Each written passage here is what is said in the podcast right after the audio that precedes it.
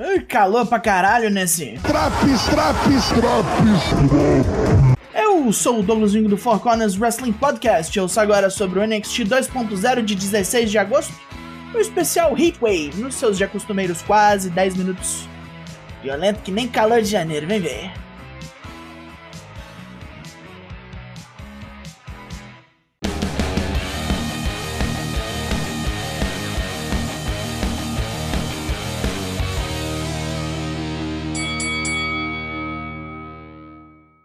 Com narração de Paul Heyman, repassamos as atrações da noite, começando por um desafio direto ao título norte-americano. Luta 1, Giovanni Vinci vs Carmelo Reis. Vinci chega todo cheio de pose e Reis joga uma camisa com a cara do careca numa lata de lixo pegando fogo. Simbolismo. No ringue, o italiano mostra que veio rapidão, com mais força e mais velocidade que o campeão. E com bastante piruetagem, naipe, o que você faz eu faço melhor. Em particular, os chops que Reis levou. Vinci estava imitando Walter. Reis vê seus melhores golpes passarem longe de surtirem efeito, em especial um suplex cutter absurdo do qual Vinci simplesmente levanta. É hora de Trick Williams fazer valer seu salário, catimbando o desafiante e salvando o patrão de um pin colocando seu pé nas cordas. Vinci fica bolado e joga um no outro com Powerbomb. Dá um win trick sozinho e quando daria a terceira dose em Reis, este mete-lhe um Frankensteiner e fecha o combate. Bem bom. Mais cedo, as jabucreias da Toxic Attraction trombam Brum Breaker chegando ao prédio e Mandy Rose deseja sorte ao campeão. Robert Stone corta uma promo sobre como Von Wagner é o bichão, já que mesmo na derrota, botou Solo Sikoa na ala médica. Wagner diz que ninguém sobrevive em sua selva. Aula básica de por que alguns lutadores precisam de gente como porta-voz. Julius Creed reúne a Diamond Mine no ringue para reclamar do que viu na luta de quarteto semanas atrás. Ele aponta primeiro como veio para o NXT com o irmão para aprender com um dos melhores. Logo, eles formaram a Diamond Mine e ganharam um título. Mas ele tem notado como alguém está sabotando a facção. O próprio Roderick Strong. Strong se revolta e retruca que criou a facção porque queria destruir tudo. Julius mostra o vídeo da luta de quartetos, onde Strong deu nele uma joelhada, aparentemente ao comando de Tony D'Angelo. Aí o clima de paranoia está formado, e Strong manda Julius desabafar e falar logo tudo que tem contra ele. Antes que ele possa, a facção Galos do NXT UK ataca todo mundo no ringue, com Wolfgang e os irmãos Joe e Mark Coffey deixando Strong para bater por último. Não deixaram um vivo no ringue. Roxanne Perez está nervosa o dia todo com sua luta de hoje e finalmente vai acabar com isso. Cora Jade não tem mais para onde correr. Luta 2: Roxanne Perez vs Cora Jade.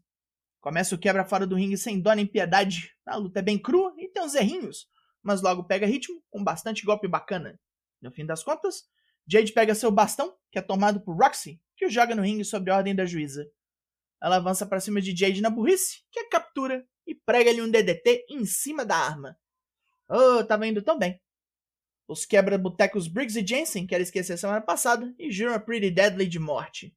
A Galos encara os caipiras e desafia no ato pelos títulos de tag do NXT UK, pois querem levá-los de volta para o Reino Unido. O pau vai quebrar, mas vários oficiais impedem a tragédia. Um recap grandão da rivalidade entre a família D'Angelo e o legado do fantasma é exibido, porque é hora disso aqui acabar. Luta 3: Tony D'Angelo vs Santos Escobar, Our Nothing Street Fight. Puta merda, veio de máscara Escobar. Ai ai, a plateia está toda do lado do filho do fantasma, quem vem feroz para cima do mafioso, pregando-lhe cadeiradas e porradões. Sobra para Geraldo Legado, Cruz Del Toro e Joaquim Wild se metem num tretão com Stax enquanto Electra Lopes toma um tronco de Tony D quando esse tenta pegar Escobar. Depois de se exaurirem, os dois procuram armas para acabar com isso e Tony acha seu pé de cabra primeiro. Já era. Santos Escobar vai ter que vazar do NXT. Indy Hartwell finalmente se encontra com as ninjas Kaden Carter e Katana Chance e parabeniza as duas pela vitória dos tags. Ela até chorou quando os dois ganharam. Isso faz a pobre coitada sentir falta de sua ex-facção e ela recebe um bilhete.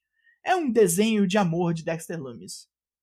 Mas sua felicidade dura pouco, porque Blair Davenport, do NXT UK, chega e rasga a arte. A artista não tem respeito em lugar nenhum. Antes de ir embora, Blair diz que será a próxima campeã do NXT aqui. Tiffany Stratton e Wendy Chu declaram guerra uma à outra. Isso será decidido semana que vem, numa Lights Out Match. Vale tudo, vale até tacar a avó do Badanha. Tá legal, agora é hora do vai ou racha. Livrai-nos do mal, Zoe! Amém! Luta 4, Zoe Stark vs Mandy Rose, título feminino do NXT. Zoe começa bem, com força e técnica, mas logo Mandy mira no joelho dela todos os seus esforços. Zoe vende esse joelho como se fosse um ferimento da Segunda Guerra Mundial e toma porrada atrás de paulado no membro inferior. Didi Dolin e Jace Jane interferem, mas são rebocadas por Nikita Lyons para os bastidores. Com vantagem, Mandy arranca a prótese ortopédica de Zoe, veste e mata a pobre loura com um joelhão. Caralho, que desgraça, matou limpo. Hum, oh, meu Deus. Não, não nos livrou do mal, a Zoe! Fudeu! Quincy Elliott, o autoproclamado Super Diva, que tem se apresentado no NXT Level Up, anuncia a todos que fará sua estreia semana que vem. Grayson Waller vem para xingar Apollo Cruz, a quem ele chama de egoísta e safado, querendo roubar empregos. Semana que vem, o cu australiano estreará seu talk show, o Grayson Waller Effect, que nome imbecil, e receberá Apollo como seu primeiro convidado. Olha esse bosta. Foda-se ele. Main Event! Luta 5, JD McDonough vs Braun Breaker, pelo título principal do NXT. Como prometeu, JD voa no ombro de Breaker, que tenta rechaçar as manobras, e cola no irlandês atacando com força bruta. Mete até um combo de belly to belly toss e um moonsault em pé. Tá inspirado meninão. JD começa a sua reação e usa de sua velocidade para pegar Bron e descer o cacete em seu ombro e pescoço. JD sobe nas cordas e toma um Frankenstein imbecil de veloz. Mas antes, consegue acertar no Spanish Fly.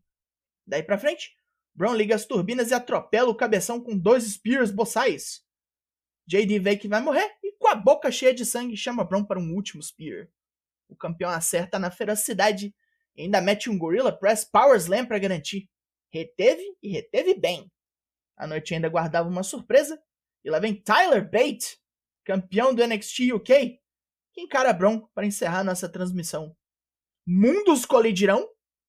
Pontos positivos? Dentro do ring foi quase tudo lindo, e mesmo que começou meio torto, se ajeitou. A invasão do povo da Inglaterra pode nos levar a um novo Worlds Collide, e isso me interessa muito. Pontos negativos? Mandy Rose ganhar de novo passou do ridículo já. E o Santos Escobar rodar significa que ele vai pro main roster e isso não me anima nem com a nova direção. Parece ainda teve as bobaginhas de sempre, tipo Andy True e Tiffany Stratton. Podia ter acabado hoje aqui já. O NXT Heatwave ganha nota 7 de 10. E foi abrir a geladeira esse Traps. Four faz live toda terça e quinta sempre às 8. Amanhã tem o podcast da semana. Fecha com nós no Twitch e confere. Eu sou o Douglas Jung e nós somos o Four Wrestling Podcast. E eu volto semana que vem.